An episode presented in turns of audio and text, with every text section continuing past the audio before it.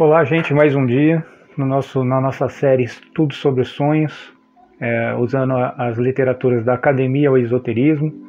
Então, iniciamos, claro, com a literatura do Freud, do Sigmund Freud. Né? Já estamos no é, episódio 4.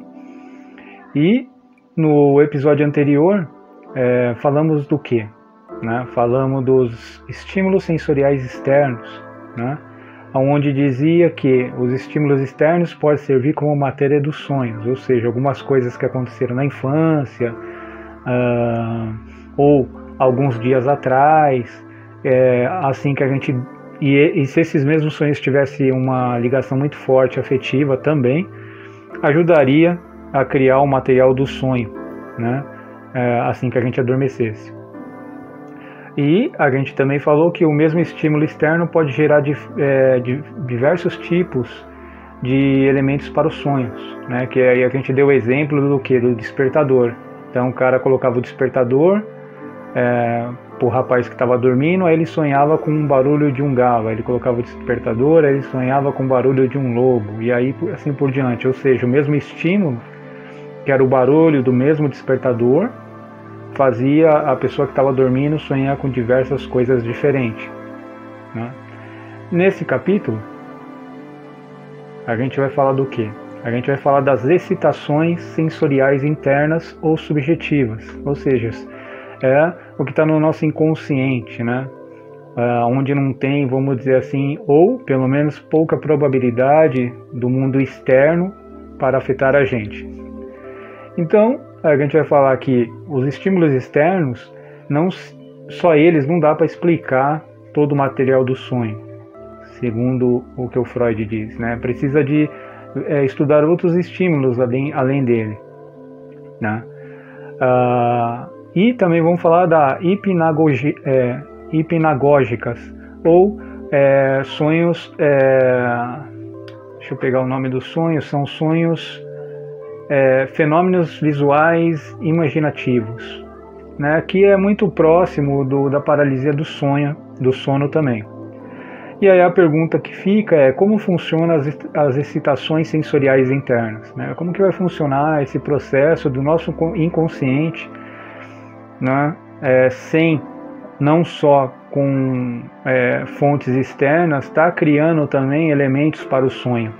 É justamente disso que a gente vai falar. Então vamos começar com, como sempre, é, o Freud diz: apesar de quaisquer é, objeções em contrário, é, é forçoso admitir que o papel desempenhado na causa dos sonhos pelas excitações sensoriais objetivas durante o sono permanece indiscutível. Ou seja, né, uh, o que acontece né, quando a gente está acordado, a gente leva para o sono e isso cria elementos para os sonhos. Isso, segundo o autor, é indiscutível. Isso sempre vai acontecer. E se, por sua natureza e frequência, esses estímulos parecem é, insuficientes para explicar todas as imagens dos sonhos. Somos incentivados a buscar outras fontes é, de sonhos é, que dê para fazer analogias para entender melhor seu funcionamento, ou seja, buscar outras fontes. Né? O Sigmund Freud verificou, de acordo com o que ele leu, que só os elementos externos não adiantavam né? para explicar os elementos dos sonhos, até por alguma experiência que ele deve ter tido ou deve ter feito com algum paciente. Então ele foi buscar outros elementos, outras fontes, e uma delas foi a subjetiva. Então vamos entender primeiro é, o que, que significa é, hipnagógicas, né? ou sonhos é, ou fenômenos visuais imaginativos. Se a gente for pegar ao pé da letra o que significaria, seria a transição do sono para a vigília, pode aparecer imagens como material do sonho, ou seja, é, quando você começa a acordar ou quando você começa a adormecer, informações que estão na retina, né, que é onde fica gravada antes de para o sensor óptico, antes de ser armazenado né, no corte cerebral, né, uh, fica gravada as informações. E aí a gente cria uma ilusão. É, quando, por exemplo, a gente acorda é, dorme por um período muito prolongado e aí a gente começa a acordar devagar e a gente começa a ver vulto dentro do quarto. O que está acontecendo? Você está acordando, só que as imagens ainda elas estão na retina, né, do seu organismo, né, que fica no fundo da córnea, né, é, no fundo dos olhos, desculpa, melhor dizendo, é, que fica no fundo dos olhos. Então, essa retina, ela vai antes e antes é, antes é, tem a retina e tem o nervo óptico que vai ser conectado no córtex no córtex é, é, occipital, né? Que é no lobo occipital, não no córtex, no lobo occipital.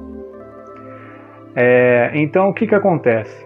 Então você dorme, aí a hora que você acorda, como ainda se a imagem ainda estiver gravado na retina, é, é, capaz de você ver vultos no quarto, mas esses vultos eles vão estar ligados ainda ao sonho quando você estava dormindo. Ao mesmo tempo, ao contrário, você pode estar dormindo, começando a adormecer e de repente você abre os olhos por algum motivo, ou seus olhos se abrem até involuntariamente, e você vê vulto no quarto do mesmo jeito, antes mesmo de dormir plenamente. Né?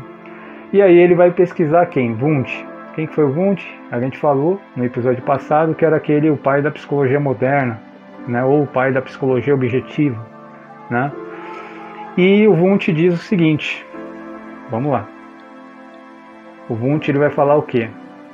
Na produção das ilusões que ocorrem nos sonhos, pelas sensações visuais e auditivas subjetivas que não são familiares no estado de vigília, como as áreas de luminosidade que se tornam visíveis para nós quando no nosso campo visual é obscurecido.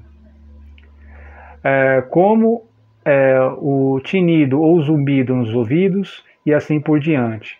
Especialmente importante entre eles são as excitações subjetivas na retina, como eu estou falando, né? Ele, é, a gente pega essas informações do dia a dia, adormece, e aí quando ou a gente começa a adormecer, ou quando a gente acorda, essas informações podem estar ainda é, sendo excitada na retina. E aí ele continua. É dessa forma que se deve explicar a notável tendência dos sonhos fazerem diante dos olhos, objetos semelhantes aos idênticos em grande número. Vemos diante de nós inúmeros pássaros, borboletas, peixes, contas coloridas, flores, etc.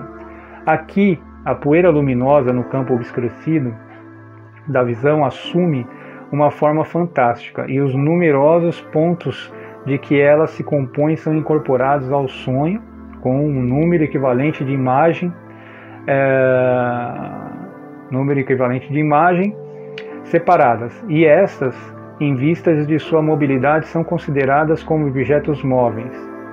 Isso também constitui, sem dúvida, a base de grande predileção demonstrada pelos sonhos, por parte de toda sorte de figuras é, de animais, pois a imensa variedade de tais formas pode se ajustar facilmente à forma específica assumida pelas imagens luminosas, luminosas subjetivas.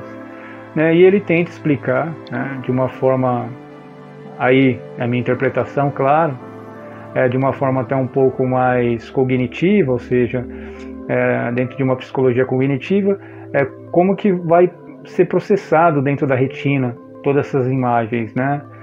Então, é, como eu falei, é, você dormiu, a informação ainda está dentro de você, né? Daquele sonho.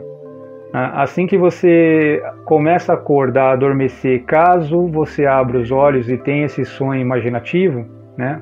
Ou hipnagógico, é, vai acontecer de você ver o vulto. Por quê? Porque ainda essa informação ficou gravada na retina mas pode ter distorções também, que é o que ele acaba falando sobre as linhas, sobre os objetos, né? E ele continua, é, como as fontes das, de imagens dos sonhos, as excitações sensoriais é, subjetivas possuem a vantagem óbvia de não dependerem, como as objetivas, de circunstâncias fortuitas externas. Ou seja, a, a desvantagem em relação é, a, os estímulos externos é o que? É que com o estímulo externo você consegue identificar mais ou menos o que causou o sonho. No caso dos, das excitações sensoriais internas, fica bem difícil de você entender exatamente é, qual qual foi a origem do sonho, qual elemento foi causado, né? Porque é subjetivo. Aí você tem que perguntar para a pessoa e como é uma ilusão, é capaz de ela contar isso de uma forma é, muito distorcida. Então essa é a desvantagem. E, é, mas é, estão em desvantagens comparado aos outros estímulos sensoriais objetivos, no sentido de que seu papel na instigação de um sonho é pouco ou nada acessível à confirmação da experimentação, ou seja, a gente não tem acesso a esse sonho é, subjetivo. Né? A gente vai ter acesso a partir do que a pessoa conta, mas aí pode ter essas alterações. Né? E só vamos dar uma recapitulada novamente: as, as alucinações hipnagógicas é, não necessariamente indicam uma doença, né? pois esses sintomas podem ocorrer na população normal. Elas podem estar associadas à paralisia do sono, né? que é aquela quando a gente acorda, tenta acordar, ainda está com o corpo duro e tal. Né? É, o que faz com que a pessoa veja vultos, animais, objetos ou pessoas ao adormecer ou ao acordar. Né? Então, basicamente, as excitações internas elas estão muito ligadas à paralisia também, não só, mas também à paralisia do sono. Né? Por isso que a gente tem aqueles fenômenos de falar assim, nossa, eu dormi e acabei sonhando com uma pessoa que estava no pé da minha cama, acabei vendo uma pessoa que estava no pé da minha cama, ou eu comecei a adormecer, eu vi alguém entrando na, na porta do quarto, pode ser isso. Não só, mas pode ser isso. É uma possibilidade aí. E a, a principal prova em favor do poder da instigação dos sonhos das excitações sensoriais subjetivas é fornecido pelo que se conhece como é, alucinações hipnagógicas. Né? E quem acaba falando isso é o Johann Miller, né? em 1826. Ele acaba colocando é, esse trecho, né? E ele fala o seguinte: é, esses consistem em imagens com frequência muito nítidas e rapidamente mutáveis, que tende a seguir de forma bastante habitual em algumas pessoas durante o período do adormecimento e também pode persistir por algum tempo depois dos olhos se abrirem. Né? Então, é como eu falei, você está deitado e aí você começa a acordar e você abre os olhos e como essa imagem, essa informação ainda está gravada na retina, né, uh, você acaba vendo isso.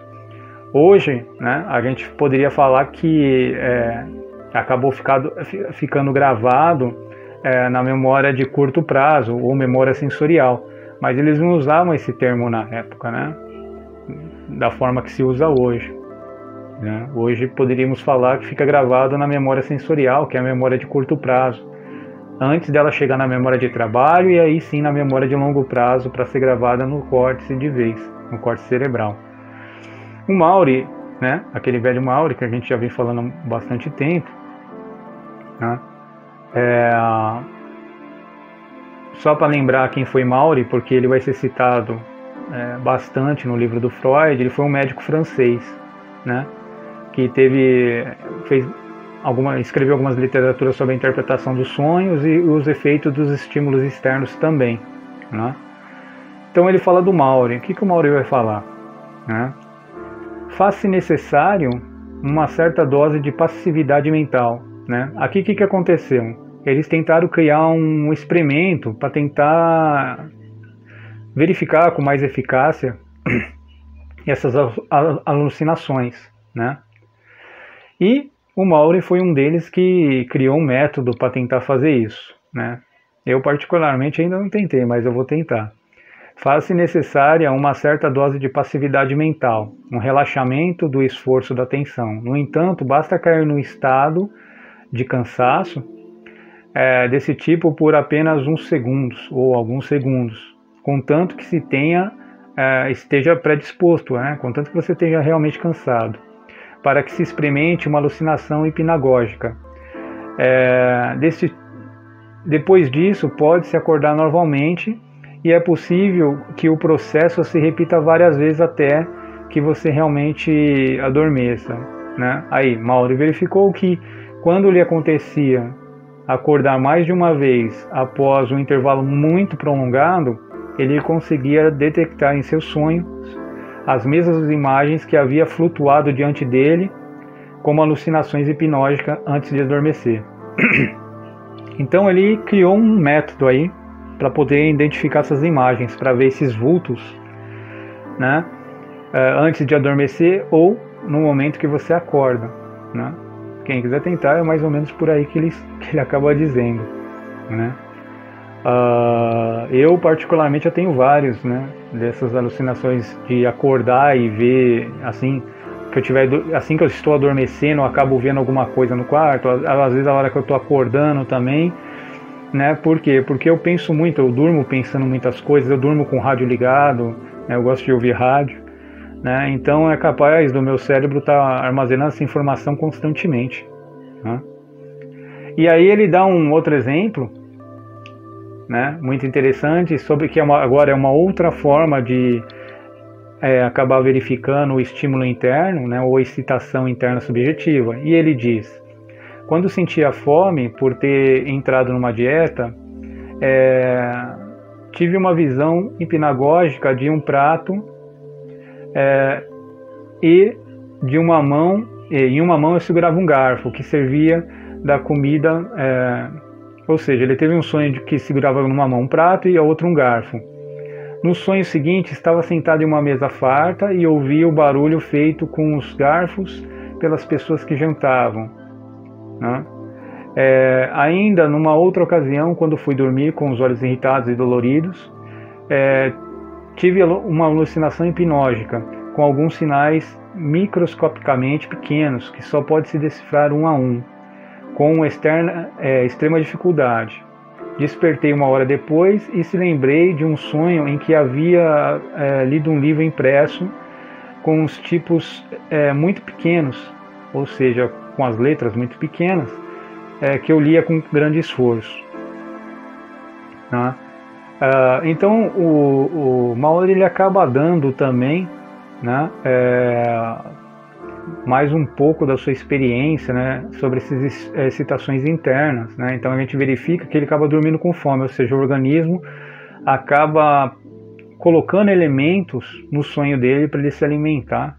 Né? E aí ele coloca também ó, as alucinações auditivas de palavras, nomes e assim por diante, também pode ocorrer né, é, hipnagogicamente, da mesma forma que as imagens visuais e, e serem então repetidas num sonho, é, tal como é, anuncia os temas tal como foi anunciado nos temas principais anteriores, né, como a gente acabou falando.